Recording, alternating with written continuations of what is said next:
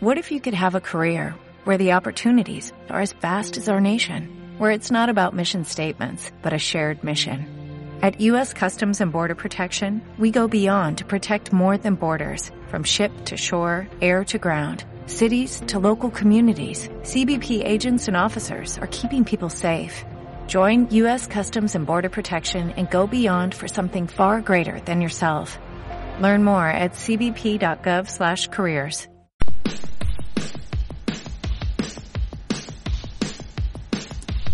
Cordiales saludos desde Canal Tiempo 21 a todos nuestros seguidores. ¿Quién no ha oído hablar alguna vez de la meteoropatía? Pero realmente, ¿qué significa? ¿Es cierto que algunas condiciones meteorológicas afectan a nuestra salud?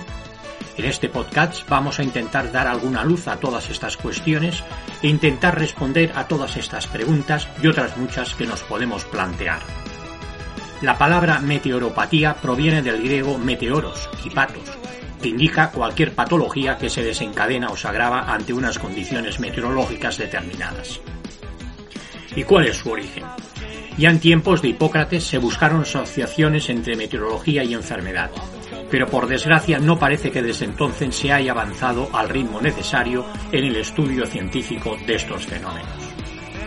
El hecho de que las meteoropatías no produzcan en general enfermedades agudas graves, junto al desconocimiento del tema y a la poca difusión de determinados estudios, ha propiciado un retraso en el conocimiento de las meteoropatías y un estudio deficitario que todavía hoy es evidente. Esto contrasta con diversos trabajos que demuestran que sobre una tercera parte de la población general, especialmente mujeres, acusa una notable meteorosensibilidad y es especialmente susceptible de padecer meteoropatías y de manifestar síntomas atribuibles a estas. La edad avanzada y en mujeres el periodo premenstrual y la menopausia facilitan aún más la repercusión de los cambios, cambios meteorológicos sobre el organismo. Los trastornos psicoorgánicos. Las variaciones meteorológicas bruscas se han relacionado repetidamente con dolores reumáticos, alteraciones neurológicas, aumento de crisis migrañosas, crisis epilépticas y accidentes cerebrovasculares. Crisis hipertensivas, dolores anginosos, agudización de la insuficiencia respiratoria en los pacientes con una enfermedad obstructiva crónica, EDPOC, agudización grave del asma y variaciones de la glucemia, entre otros procesos. Las olas de calor son causantes de la deshidratación en niños y ancianos y de facilitar el insomnio, la astenia y la anorexia en personas que toleran mal el calor. También se ha comprobado una clara relación entre las olas de calor y los brotes diarreicos. Los descensos de la presión barométrica debidos a la presencia de un anticiclón provocan una alteración atmosférica súbita que puede facilitar un estado de labilidad psíquica, dispepsia e incluso episodios de migraña. En cambio, los aumentos de presión atmosférica facilitan una cierta estabilidad de la atmósfera, aunque contrapartida provocan inversiones térmicas que favorecen la polución atmosférica, afectando sobre todo a los sujetos atópicos, conjuntivitis, conversaciones asmáticas, etc. Los frentes cálidos y secos estimulan el sistema parasimpático, inducen modificaciones en la neurotransmisión cerebral, afectado de modo relativamente heterogéneo a cada individuo. Agresividad, aumento de suicidios, irritabilidad, depresión o etc. Desde el punto de vista meteorológico, los frentes secos se acompañan de una disminución de la presión atmosférica y la humedad, así como un aumento de la ionización ambiental positiva. Esta situación provoca, pues, modificaciones hipotalámicas que pueden traducirse en un hipertiroidismo intermitente, alteraciones neuroquímicas y modificaciones psicosomáticas. Los frentes fríos y húmedos, en cambio, estimulan el sistema simpático, ocasionando alteraciones cardiocirculatorias y respiratorias, con aumento de la diuresis y una mayor sensibilidad al dolor, que acusan especialmente los pacientes con enfermedad reumatológica. Cuando aumenta la humedad relativa se acusa más tanto el frío como el calor, pues aumentan las pérdidas térmicas por conducción y disminuyen a la vez las pérdidas térmicas por déficit de paración del sudor.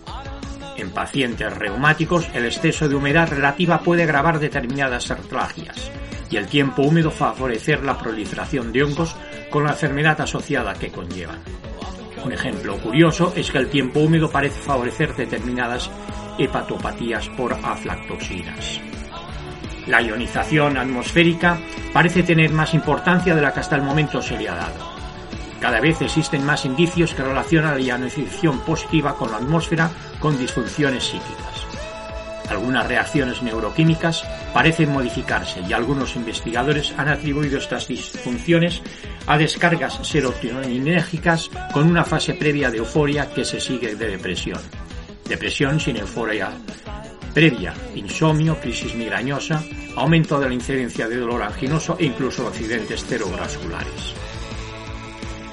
Ciertos meteoropatólogos introducen el concepto de frente meteoropático para referirse a la situación meteorológica caracterizada por la triada de viento intenso, sequedad ambiental y aumento de la ionización atmosférica positiva.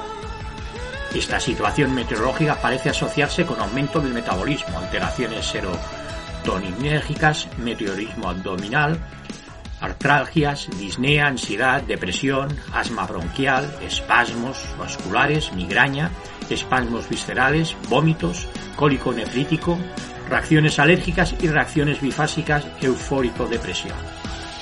Algunas de estas alteraciones están más demostradas que otras, pero existen suficientes indicios como para pensar que el frente meteoropático puede influir por diversos mecanismos sobre todas ellas. Se ha observado también de modo empírico que en ciertos momentos del día, en días concretos y en épocas del año concretas, parecen sincronizarse un cierto tipo de dolencias, que cuando los medios son escasos pueden colapsar la asistencia sanitaria. Ya no solo, solo en referencia a las epidemias infecciosas, también sujetas a aspectos biometeorológicos de los agentes patógenos, sino a otros tipos de enfermedades orgánicas no infecciosas, que parecen tener un fuerte componente psicosomático. Por ello, Muchos piensan que la influencia meteorológica sobre la neurotransmisión cerebral debe ser crucial en la etipatogenia de la mayoría de las meteoropatías. En el campo de la psicología, los estudios paremiológicos han comprobado que los estados de ánimo, las descompensaciones psiquiátricas, las tentativas de suicidio y los comportamientos criminales se asocian a factores meteorológicos los estados de ánimo deben influir en la sensibilidad del dolor, modificándose el umbral en mayor o menor medida en función de la meteorosensibilidad del paciente. Y aquí finaliza el podcast de meteorología.